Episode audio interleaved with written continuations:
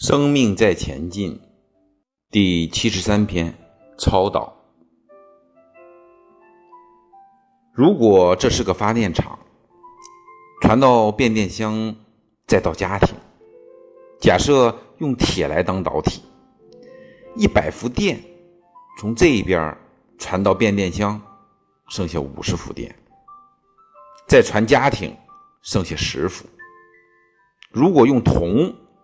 来当导体，一百伏传过来还剩八十伏，再传过来还剩三十伏，这样损失减少。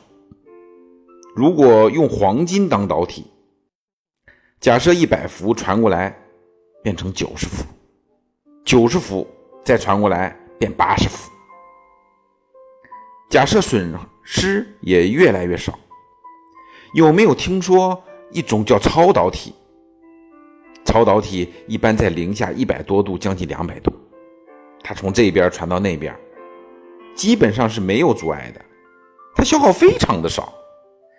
一百传到这边可能是九十多，不像铁，损失非常的少。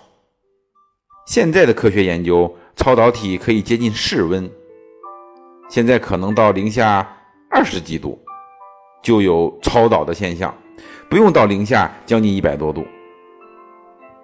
如果有一天可以在常温之下就可以有超导现象的话，以前要十座电厂，现在可能只要一座电厂，消耗损失就会很少很少。